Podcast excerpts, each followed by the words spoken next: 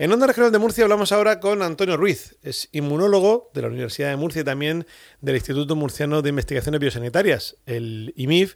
y además suele ser un habitual en nuestra antena porque suele resolvernos bastantes dudas. Hoy buscamos en él la respuesta a la eficacia de la medida de la Consejería de Salud de mandar a todos los docentes de la región a realizarse pruebas serológicas y no una PCR. Antonio Ruiz Alcaraz, muy buenas tardes. Buenas tardes. Bueno, eh, un test serológico, ¿qué le va a decir a un profesor? Pues el serológico lo que le va a informar al, paciente y al clínico en este caso, que analice el resultado, es si esa persona eh, tiene anticuerpos contra el virus. Y dependiendo del momento de la infección, si es que es positivo en el que, en el que esté, puede ser un indicador de infección viral activa o puede indicar que ah, el paciente ha superado la enfermedad. Para eso se analizan dos tipos de anticuerpos que están en el organismo y que se producen de forma distintiva dependiendo del momento de la infección. Uno que se conoce como IgM, que se produce al principio y por tanto, si se detecta ese solo, te estaría dando un indicio de que, de que la infección está activa. Y luego un segundo anticuerpo conocido como IgG, que es un anticuerpo que se produce por el parte del sistema inmunitario en, en, periodos posteriores y que ya estaría indicando que la persona ha, podido eliminar el virus del organismo y que por tanto ha estado en contacto con ese con ese con esa infección pero la ha superado. Entonces dependiendo de qué positividad tengas de IgM o IgG vamos a saber si el, individuo está pasando la enfermedad o la ha pasado ya en el caso de que no tenga eh, respuesta positiva para ninguno de los dos anticuerpos eh, en principio, a no ser que sea un falso negativo, pues sería un individuo que no está infectado ni ha eh, sufrido la, patología. Hmm, pero también podría darse el caso, si la enfermedad desarrolla unos anticuerpos y lo desarrolla eh, a partir de cierto momento, en que si la enfermedad está muy inicial, el test serológico, si aún no hay anticuerpos, un PCR te daría positivo, pero el test serológico no lo detecte. Correcto, sí, en los primeros días, eh, la, primera semana aproximadamente, desde el punto, desde el día cero de infección,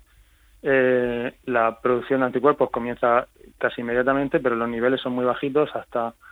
casi el final de esa primera semana, a partir del eh, sexto, séptimo, octavo día. Por tanto, un individuo que esté infectado con el virus en los primeros días, en, la, en, la,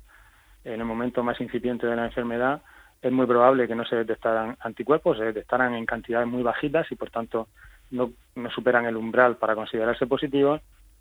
y podría estar infectado, pero tendríamos un negativo, puesto que estamos mirando algo que en realidad no nos está diciendo o no nos informa de esa infección en esos primeros días. En ese caso, como tú bien dices, lo más apropiado sería eh, una PCR. De hecho, posiblemente si se quisiera hacer de la forma más eh, correcta, o como dicen los anglosajones, con, con, cinturón y tirantes, habría que hacer posiblemente las dos pruebas. Hmm. Porque igual que en otros sectores, eh, por ejemplo en los sanitarios, sea las residencias de mayores, que están ahora tan en boga por lo que ha ocurrido recientemente, a todos los eh, miembros de personal de residencia, incluso también a empleados auxiliares, se les ha obligado a hacerse una PCR antes de reincorporarse cuando vuelven de sus vacaciones y sin embargo, los profesores para hacer un test serológico, mm, no sé si es que la situación es diferente o se busca otra cosa, porque si lo que quieres saber es si el profesor está infectado o no, quizá un PCR es más efectivo que un test serológico. Pues el, PCR, la, PCR, vamos a llamarlo bien porque es, un, es, una técnica que se, se diría en, en, femenino. La PCR es una técnica, como digo, que te va a determinar si hay carga viral en el cuerpo. Te determina la cantidad de material genético o la presencia de ese material genético del virus en el, organismo. Y eso se detecta durante las primeras dos, tres semanas.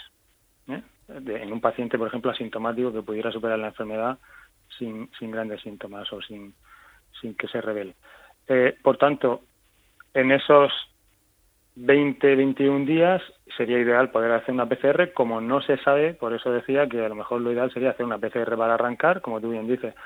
para saber si alguien acaba de infectarse inmediatamente para entrar en una residencia a, cuidar de nuestros mayores, pues necesita esa PCR para saber que no se ha infectado en los días inmediatamente previos y que pueda estar asintomático hasta el séptimo octavo día, que es cuando se ven eh, los casos más graves de la enfermedad y que pudiera entrar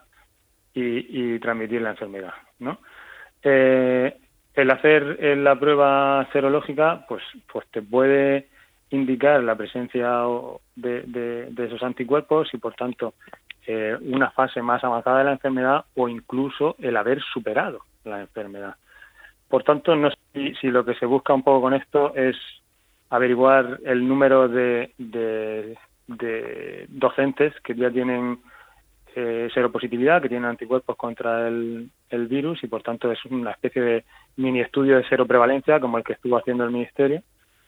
Eh, o simplemente no se está haciendo la PCR por, porque es una técnica un poco más compleja y que requiere una serie de, de, uso de servicios hospitalarios que tal vez están saturados ahora ya o empiezan a estarlo en esta situación, mientras que si es una prueba serológica rápida, pues son una serie de kits muy parecidos al análisis, por ejemplo, de, de la glucosa que se hacen los pacientes con diabetes y entonces simplemente con una pequeña muestra de sangre en, un, en una tirita de plástico que te da el kit eh, ya preparado, pues es más rápido y es más barato y requiere menos, menos personal también. Entonces, no sé si es una cosa de, buscar la seropositividad o, o simplemente ir a, lo que está más a mano e intentar tener algún tipo de información.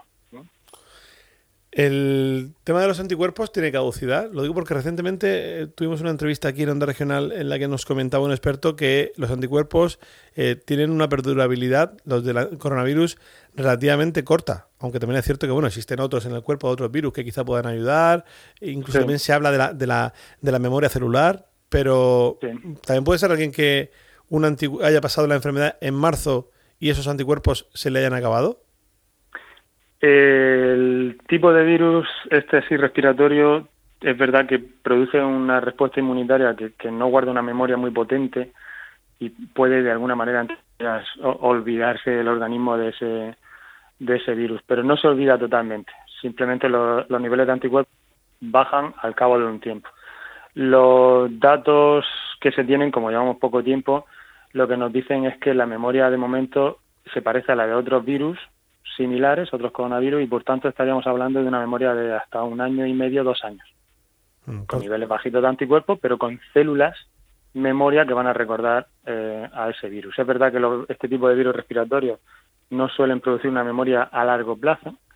pero también es verdad que son ese virus con los que nos encontramos mm, regularmente a lo largo de nuestra vida, entonces vamos entrando en contacto con ellos y de alguna manera es como, como esa dosis de recuerdo que se dan en las vacunas. Entonces, si fuera alguien de marzo ahora, lo más normal es que tuviera células en memoria e incluso un nivel de anticuerpos suficiente para neutralizar la enfermedad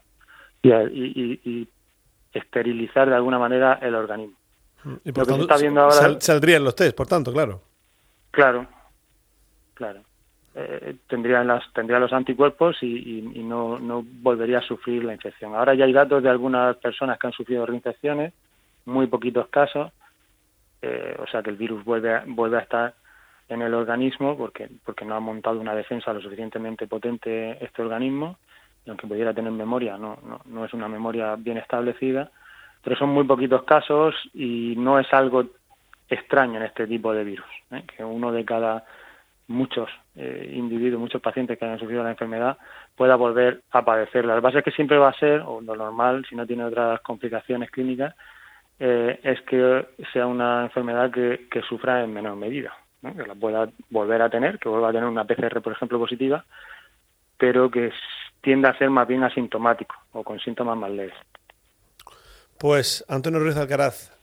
del IMIF y de la Universidad de Murcia, inmunólogo, muchísimas gracias por explicar en Onda Regional toda esta situación de los test eh, serológicos y los test PCR, la diferencia entre uno y otro y sobre todo a qué se van a enfrentar los docentes a partir de ahora. Muchas gracias. De nada, un placer.